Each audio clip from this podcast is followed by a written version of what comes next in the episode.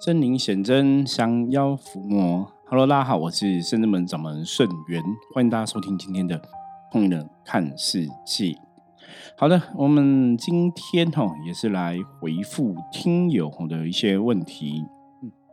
我们前几期啊哈，之前哈前个礼拜有讲到关于马来西亚哈有一个呃鸡童哈降价哈孟婆的一个新闻哦。因为他这个新闻在马来西亚哈，这个鸡同降价孟婆的新闻还蛮红的吼。嗯，当然哈，从修行的一个角度来讲，它其中哈有一个被大家讨论比较多的，大概就是哈关于孟婆会不会降价的这个事情。嗯。坦白说，哈，这几年，哈，我我觉得应该也是一段时间哦，就是啊，新马地区、新加坡、马来西亚的一个修行的文化，哈，或者说他们讲的降童，哈，这个降童应该看起来比较像是啊，我们台湾哈早期其实现在也有，就是属于一个降价的一个系统。那降价这件事情，跟现在哈我们来讲，以我自己修行的团体来讲的话。我们是属于灵修的一个法门吼，其实跟降价，坦白讲，那个真的有点不太一样吼。通常来看，降价的系统，如果大家认真看哦，你会发现降价的或者啊马来西亚这种降铜的，他们可能退价之后，整个人会软下来吼，就就会倒倒掉吼。那我自己哈，我自己是把这个定义成，如果你是把身体借神明用。啊，你退价之后整个人倒掉，这就是把身体借神明用嘛。那像现在在我自己哈，我们圣真门的一个修行系统来讲的话，我们比较算是哈，就是把自己的频率哈，在当下调整跟神明一样。所以你的频率跟神明一样，你在运这个能量的时候，看起来会有点像是那种同步，你知道吗？同步于同化的一个作用哦。看起来的确，我们是在跟神明吼在一样的频率做一样的事情啊，动作啊，讲话。可是事实上吼，我们不是真的把身体百分之百交给神明用吼，也说百分之一、百分之十嘛，感觉好像也没有这样子吼。而是说我们在那个同频的一个翻译过程，或者在同频的一个过程中，我们跟神明的能量是相应的吼，是相契合的，所以我们去表达神明想要表达的事情哦。所以灵修法门的降价跟一般机桶的降价哈，或是马来西亚这个降桶，基本上真的不太一样哦。那最近呢，嗯，因为收到一个听友哈，这应该是马来西亚的听友哈，他就呃，对于我们《通年看世界》这个节目啊，分享关于孟婆的新闻的一些看法哦，他也有提出一些看法跟我交流哈，啊，他。提到哈，像马来西亚基本上也是一个宗教自由的地方哈，所以有很多宗教的团体，包括回教、包括基督教、包括新都教、包括佛教哈，那呃一贯道啊、泰国的庙啊哈、道教啊哈、跳童的庙等等，就很多很多这样子哦。那他有提到一个，他说我们说马来西亚跳兵将哈。他说：“马来西亚是有鸡童跳兵将，可是也有鸡童是跳玉皇大帝、跳观音菩萨、哈观音娘娘、跳地藏王菩萨。哈，哎，我要强调哈，这个部分可能说的可能他有点误会我们讲的哈，因为我们是说针对我们看到了马来西亚降价的一个部分哈啊，我们看到有些其实所谓的阴兵阴将，是我们看到，可是。”你说有其他跳那个，我相信哦，宗教文化里面当然会有这些跳的这个降价跳童啊，哈，降童有这些不同的神明，这是我可以理解的哈。啊，对于这个东西哈，我觉得我们可以来分享一下。我们我们今天先来讨论哈。首先哈，就是鸡童接什么神，当然它就呈现什么样的神的能量。逻辑上来讲，应该是这样没有错。可是我们一直以来《通人看世界》这个节目，希望跟大家分享的就是一个，你对信仰，或是你对修行、对能量，要有一个很正确、很正确的一个观念哦。因为他说马来西亚有鸡童跳玉皇大帝、跳观音菩萨、跳地藏王菩萨，哈。好，关于这个东西，我觉得就可以值得我们来讨论一下哈，就是鸡同会降价观音菩萨，或是会降价地藏王菩萨，或者降价玉皇大帝嘛哈。我觉得宗教修行有一个重点哦，有一个重点就是大家常常讲说，现在有很多的那种神棍嘛。那神棍之所以会变成神棍，是大家被神棍骗，其实有个最主要的一个。重点是因为，哦，你知道吗？我我相信大部多数人都是非常的善良，非常的非常单纯哦。你看到这个神明的机身啊，哈，或者这个机童，他可能穿一个衣服看起来像观世音菩萨，你就觉得他就是观世音菩萨。你觉得他打扮穿着打扮像地藏王菩萨，你可能就觉得他就是地藏王菩萨哈。可事实上，当然不是这样子嘛。你当然不是从从外在看外表看这个人，你就觉得他就一定是这个样子。我我们常常比方说，你看坏人，坏人不会跟你讲我是坏人嘛？坏人穿衣服也不会不会什么衣服代表是坏人，你知道吗？比方说以以前大家看可能看黑社会穿全黑的就是黑社会就坏人哦，可是不是啊？你一个人穿全黑的只是他的造型或是只是他穿着打扮，不代表他一定是黑社会嘛？穿全白的也不会代表他一定是好人嘛？对不对？所以外表不代表内在是一样的哦。有时候我都觉得这是一个非常基本的道理，这个大家我一讲应该就知道，就是坏人不会把“坏人”两个字写在衣服上，不会写在他穿着打扮上。坏人可能穿着打扮看起来像好人一样，你也不会觉得他是坏人。可是重点是那内在的部分，重点是他内心的部分嘛。所以一样啊，神明机身的正确与否，或是所谓的神棍。他今天穿降价的时候穿一个观世音菩萨衣服，穿个玉皇大帝的衣服，你就觉得他一定是观世音菩萨，或是他一定是玉皇大帝吗？当然不是嘛。所以我们今天不是在讨论说这个降价穿有的确有降价跳玉皇大帝的事情，或者有的的确有降价跳地藏王菩萨的事情哦。我同意宗教里面会有些人这样子穿着打扮去接这样的神，说他接到了玉皇大帝，说他接到了观世音菩萨，或或说他接到了地藏王菩萨。可是重点是，我们要讨论，那他是真的吗？是真的有这个神降在他身上吗？就像呃，我们在之前讨论孟婆的那个新闻一样哦，他说他降价接了孟婆，那请问他是真的吗？是真的是孟婆还是假的？哈，基本上我对那个姬童的那一个艺人啊，我对他没有什么偏见哈。我对他，我不觉得他是坏人，我只觉得他是要骗人的人哦。我不觉得他是一个不 OK 的人。我要坦白跟大家讲哦，就是我看他的影片，我看到这个人，我也觉得这个人是一个很善良、很单纯。他只是把他接触的宗教行为拍下来、录下来。就是我，我对这个人没有。觉得他这个人是邪恶的嗯想法，或是不正确的想法。我只有一个看法，就是当你在讲宗教的东西的时候，也许你要去分享正确的一个宗教观念，这个是比较正确的部分哦。因为像马来西亚有听友也提到说，马来西亚的的确有很多神棍，有很多骗人的吼。那基本上，我觉得宗各个宗教里面都有神棍啦，也不是只有马来西亚有吼。国外的天主教、基督教里面，其实以前。很多国际的新闻都有提到，哈，就很多呃神明的服务人员也不是很 OK 嘛，哈，我觉得这个大家可以去 Google 相关的新闻看，我们就不特别说。所以宗教里面当然都有一些不好的地方，那最大的一个差别就是因为大家没有一个正确的了解跟正确的认识，哈，所以才会造成不好。所以我常常讲《同龄人看世界》这个节目，我们要分享是正确的一个知识哦。那我希望大家。如果你听不懂我讲的东西，你可以直接跟我讲，说哪个地方你听不懂，我可以再说明一次哈，或者说你可以认真的把我们一千多集的节目都再听一遍哦，你去看一下我们讲的东西，大概有没有去解到你的一些疑惑。好，所以我们今天先来就这个东西来讨论，鸡童会跳玉皇大帝，鸡童会跳观世音菩萨，鸡童会跳地藏王菩萨，这些大神是真的还是假的？那我也来分享为什么我认为是真的，或是我认为是假的的原因。我常常讲修行，你真的要懂，你真的要去了解。所以第一个，第一个第一，第一个哈，第一个重点是什么？你知道吗？我刚刚是那个响铃哦，提醒大家一个重点。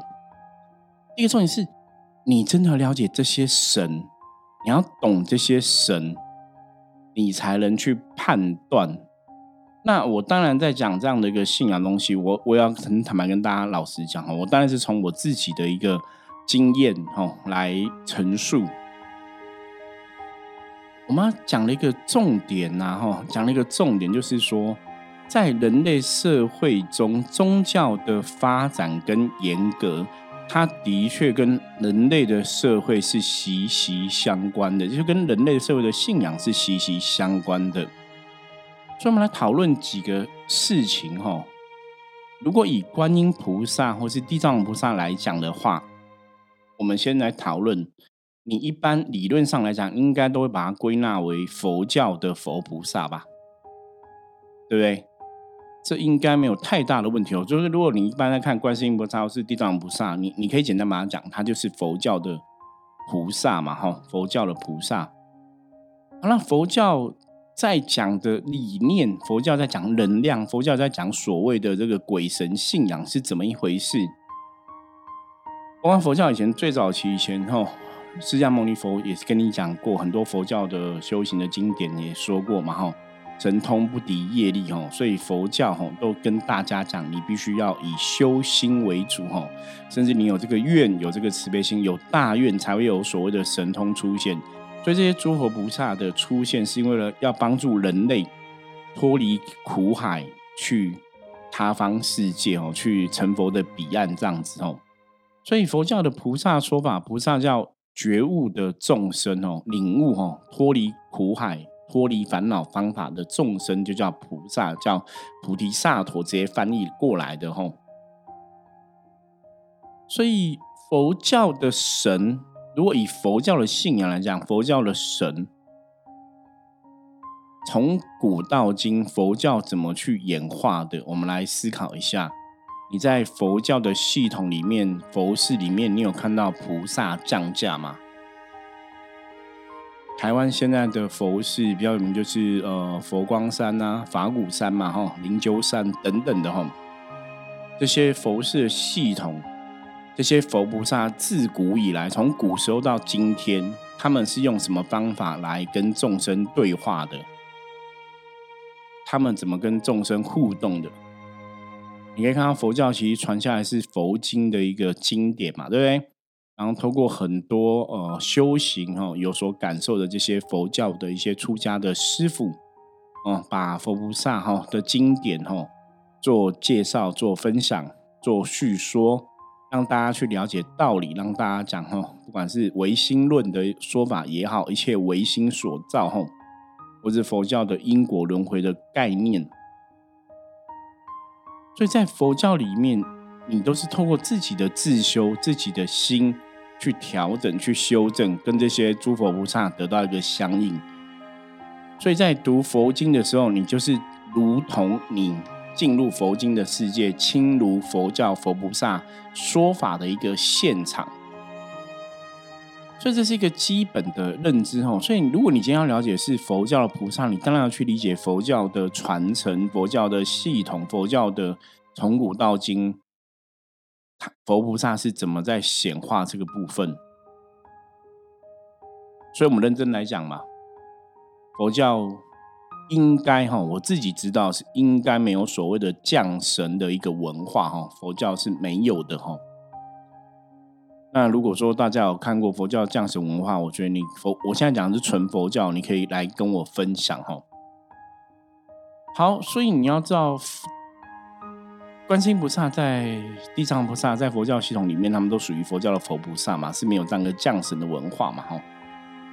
那可能会有些人讲说，哎，可是现在像我们台湾的信仰是多神的一个信仰嘛，吼，佛教、道教都融融合在一起。因为以我们圣人们的系统来讲的话，我们圣人们也有拜观世音菩萨，也有拜地藏王菩萨。对，那如果以上来说的话，我要坦白跟大家讲，我接圣人们的掌门，我做圣人们的这个修行的道路，我在修行这个道路上二十几年。我的确可以去理解菩萨讲什么，或者菩萨想要表达什么，可是我不会。就你刚刚知道比较多，其实就是哈，你如果以一般人的认知来讲，那个叫通灵。可是为什么可以去跟菩萨相通？我觉得比较大的重点是因为你了解这个神的一个德性，你的慈悲心，你对人类的爱跟他一样，所以你的频率你可以去感受菩萨对人类的爱是怎么一回事，所以你跟他可以相通，你可以明白菩萨所要表达的意见。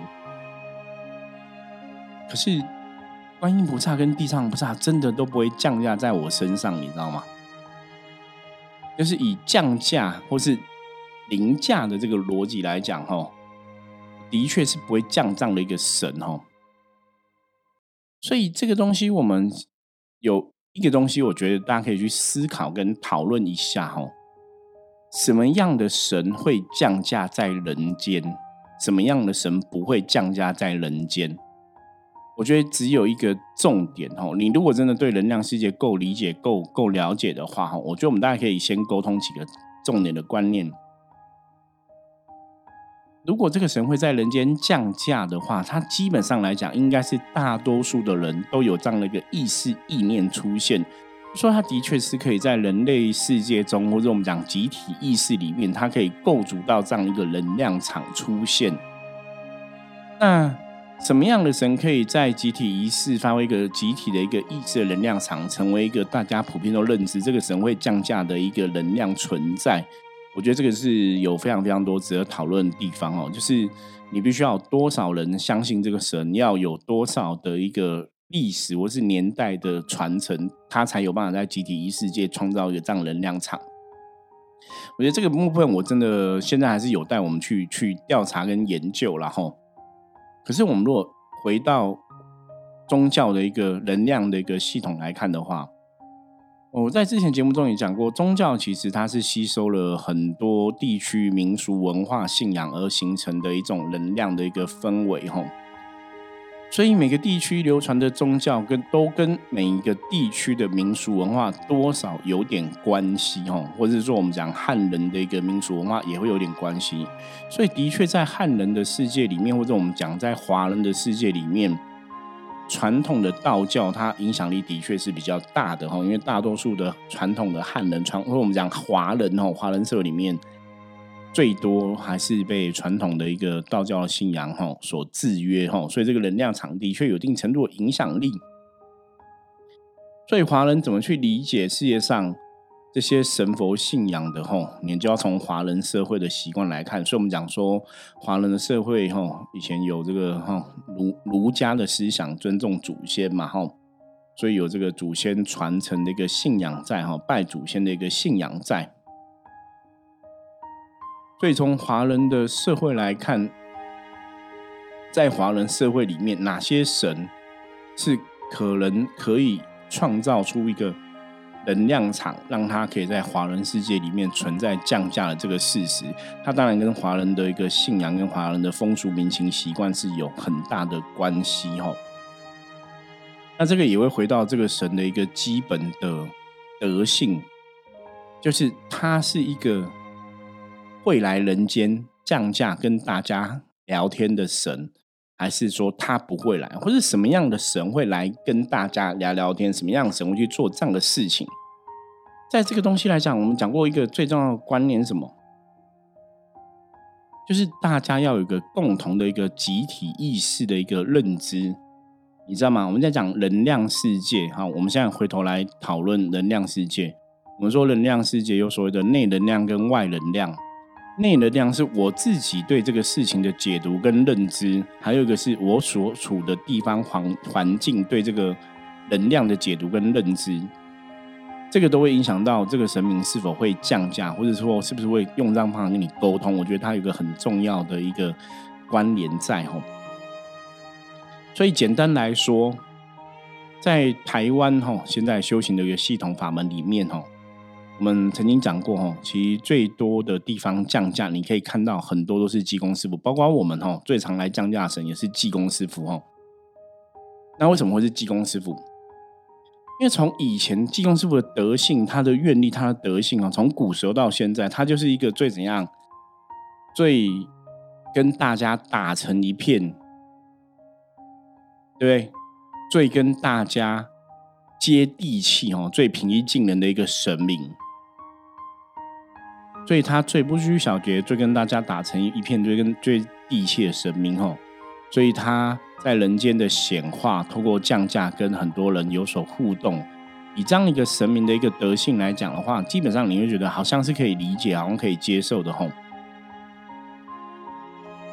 这个就有点像什么？有点像你在学校读书啊，有的老师是觉得你就是哦，我看你的论文报告就知道你有没有学哈。有老师就喜欢来跟你聊天，有老师就是不太会跟你聊，你就是该做什么事就做什么事哦。所以每个神明都是老师，每个神明都有他的个性、脾气跟习性哦。那这个当然是跟大家普遍对这个神明的认知会有很大的一个关联在哈。所以人世间，因为济公师傅他就像大家的一个老师一样哈，来指导大家修行的道理。他也是跟人间不拘小节哈，很多事情哦最平易近人哦。所以他的确哈就会比较容易在人间显化。这是我觉得为什么在济公师傅的这个能量的场里面，他的确在人间处处有他的一个化身哦，是可能的存在哈。所以你要注意去看，在人间有化身的神，基本上这个神应该都是被大多数的人所认识、跟理解、跟接受，跟这些人是容易比较亲近的。那因为济公师傅在道教的系统里面，哈，降龙哦，佛教讲降龙尊者嘛，哈，在道教系统里面，他从古至今也常常存在嘛，哈，所以大家会有这样的一个认知。所以有些时候我常常讲说，你在看道教的神啊，或是看道教的降价、道教的通灵，你真的要去理解什么样神会降价，什么样神不降价，为什么这些神会降价？所以我曾经说过哈，以我们的了解来讲哈，最大的神能量越大、越高的神，它是越难降价的哦。那之所以越难降价的原因，不是他不来降价哦，其实有个重点哦，不是这些神不来。而是他基本上应该是很难来，甚至是来不了。大家要从这个角度去思考，为什么这些神不来降价？不是他不来，而是他来不了。了解这个逻辑吗？如果人类世界里面每个神都可以来来去去那么简单，我们从另外角度来思考，如果每个神都可以来来去那么简单，那我觉得每个神都来人类世界帮忙就好了啊。人类这么多，人类这么相信你们神，为什么每个神都不来帮忙？可是你看，人类世界是不是有很多伤心难过、很多意外、很多可怕的事情、杀人放火、很多意外、很多不好事情发生？你你现在对以色列的人、对那些加沙人、乌克兰、俄罗斯战争的人、身亡的人家属来讲，哎，你们信仰上帝，你们信仰这些这些古时候的神？这些基督教、天主教等等的哦，因为我不太，或是伊斯兰教、回教，因为我不太了解他们宗教。我说他们有很多这个信仰，可是当他们战争受到伤亡的时候，那些神在哪里？哦，对，这个时候大家就要去思考说，对啊，那这时候为什么没有神存在？为什么有些时候有神存在？所以，我们站在我我是一个宗教人士的一个立场上来讨论哦，其实神。的确，有的神他的能量是可以来人间，很容易跟大家接上天线；有的神的确是很困难来到。那最主要原因是因为“能量”两个字，就是那个能量是有所局限的。大家了解吗？我从一个地方来讨论哦，大家可以试着去思思考看看哦。我觉得这个话题我们之后还会再多录好几集来跟大家分享哦。我们先来讲个东西好了，大家都知道地藏王菩萨吧？地藏王菩萨说：“地狱不空，誓不成佛。”吼，你有没有想过个事情啊？就算地狱不空，理论上从菩萨跟佛，佛感觉上是比较厉害，对不对？菩萨晋级又变成佛嘛？那为什么地藏王菩萨不愿成佛？因为你，你地藏菩萨，你想要救众生，理论上来讲，你成为佛是不是法力无边，更厉害，会更厉害啊？所以你应该可以更厉害，可以帮助更多人类吧？可是为什么他不愿意成佛？对这个逻辑听起来，哈，大家可以理解吗？地狱不空，誓不成佛。你可以成佛啊，成佛你更厉害，可以帮助更多人，不是吗？为什么他不愿意成佛？因为道理很简单，因为他成为佛之后，他就会离人间、离地狱更远，离我们更远，你懂吗？他能做的事情就会有限，因为必然是有所限制，你知道吗？不然，如果他成为佛，可以帮助我们更多，为什么不成佛？他不是很爱我们吗？他不是要六道都要度吗？他就可以成佛去，他可以度我们更多，不是吗？力量更厉害，法力更无边，为什么？为什么？为什么？为什么？为什么不愿意成佛？其实这个原因，因为当他成佛之后，他就会离人间、离六道，他会更远。这个更远是一个真的更远，就说他没办法在我们的世界里面做太多的显化，可能变成当他成佛之后，可能你要去跟他有所连接，你可能也要到他的一一半的等级，或到他。一些等级要提升，你修行等级提升，你才能去感应到这个佛说了什么，佛要怎么教化你。所以，如果他成为佛之后，比方说，我举例来讲，如果他现在菩萨这个境界，对不对？他可能跟六道众生都可以很容易很达成一片很亲近。可他成为佛之后，他可能只能跟少数的人类有所连接，有所感应。所以他能做的事情就会有限，所以这是地藏菩萨为什么不愿意成佛的一个最大关键哦。因为成佛了，他就离我们更远，能做的事情就有限。那观世音菩萨也是啊，本来就是佛了，为什么要道驾慈航？为什么要降成菩萨？因为降成菩萨在佛教的系统里面来讲，菩萨离我们比较近，我们跟他会比较有所感受，你可以感觉到他的存在。你也可以比较了解他的教化，所以这个东西就在讲什么？这个东西在讲说，哦，所以神明的世界，它的确有一个能量的一个法则，能量那个限制，越高的神，它能量离我们的确是越远的，所以你越难感受到它。我以前讲过一个通灵人哦，曾经到天庭啊天堂游历的故事哦，他就是说他的主神他是三太子的机身哦，那三太子就带他去天庭，那他到了天庭之后，我就问他说，因为你们很好奇嘛，有没有看到玉皇大帝？我就问他，你有没有看到玉皇大帝？然后他怎么回答我嘛？他跟我说他根本没办法看哦，他说那个玉皇大帝的金光哦，我们讲越高的神，他的能量是越大的嘛，吼，光芒是越亮的吼。他那个金光亮到他眼睛都睁不开，所以他只看到一片的光，他什么都没看到。所以越高的神，他能量是越亮的，你都没有看到，你就跟他没办法对话。他的能量给你，就是你没办法感受到哦。中国人有句话叫“虚不受补”，大家有没有哦印象？如果你可能看中医啊，看中医是会听过这样的事情哦。所以我简单讲哦，当这个神越高，它的能量就离我们越远。我们越难去感受到它，了解吗？所以那个有点像什么？哈，我今天如果我肉体只能承受一百的能量，这个神能量是一万，我用肉体去接这个神，我可能会炸裂，会炸开，你了解吗？因为你没办法拉到一样的频率啊，你懂懂这个意思吗？你没办法拉到一样的频率嘛，就有点像什么，你知道吗？有点像说，我我这个电脑系统是旧的，可是我现在接触一个软体，这个软体速啊，可能要跑很快的速度。我系统是旧，我没办法跑起来，你知道吗？就会宕机，有没有？大家可以理解吧？很多你在跑，你如果用旧的电脑系统再跑一个新的，比方说游戏城市或是一个工作的一个城市，它跑不动。什么叫跑不动？它们不能同步啊。这个。城市用很先进的东西做的，它能量跟你这个旧机制是没办法融合的。所以，如果我们的人体的能量没办法承接到那么高的一个能量，很高能量跟你怎只能怎样用通的嘛？就像打电话一样嘛，我直接进入你的身体里面，你这个电脑会爆掉，所以我只能用线性的资讯，一个字一个字让你知道我要表达的。所以是要用通的，用感应的。所以越高的神越不会在人间降价，主要不是因为这些神不爱人类，而是他们没有办法，因为那是一个能量的一个限制。大家了解吗？哦，所以如果说人间有人说他是玉皇大帝降价的，他是降价跳玉皇大帝的，我可以跟你百分之百保证，百分之百哦。不可能哦哦，我我觉得我自己讲的非常重哦，我可以百分之百保证，他如果说他是玉皇大帝降价，他绝对不可能，绝对是骗人的。或是如果他说他是释迦牟尼佛佛祖降价，哪个佛菩萨来降价，不可能。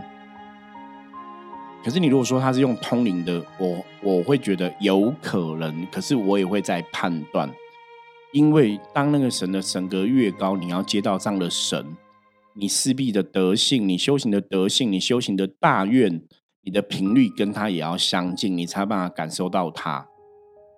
所以以这样的逻辑来讲，通常我们就会讲，像道教传统道教就有个说法，然后比方说我们圣人门里面有拜玉皇大帝，以前就有老师跟我讲过，老一辈的哈。他说：“你的庙里面如果可以拜了玉皇大帝，可以拜到三清道祖这么高的神吼，通常表示你们的等级也是比较高的吼，因为这些神不是那么容易可以在庙里面显化。那表示说，你可以跟这样的神感应的话，表示你的确对修行了解也是更多的吼。我想，我们我们可以拜到玉皇大帝，拜到三清道祖，不是我们修的多厉害，我觉得比较是我们的确真的。”在这个修行道路上是很认真，也有我们的大愿，也有我们的认知跟了解。可是这些神会来降价吗？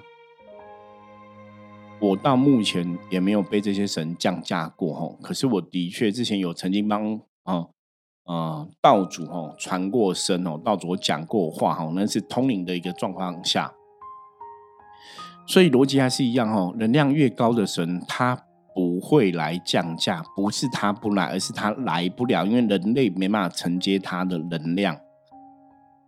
所以很多降价的神，他们跟人间的接触通常都是比较密切，是比较贴近的，他们才有办法降价哈。那这些贴近的神，也不是真正那个修的最大那个神，你知道吗？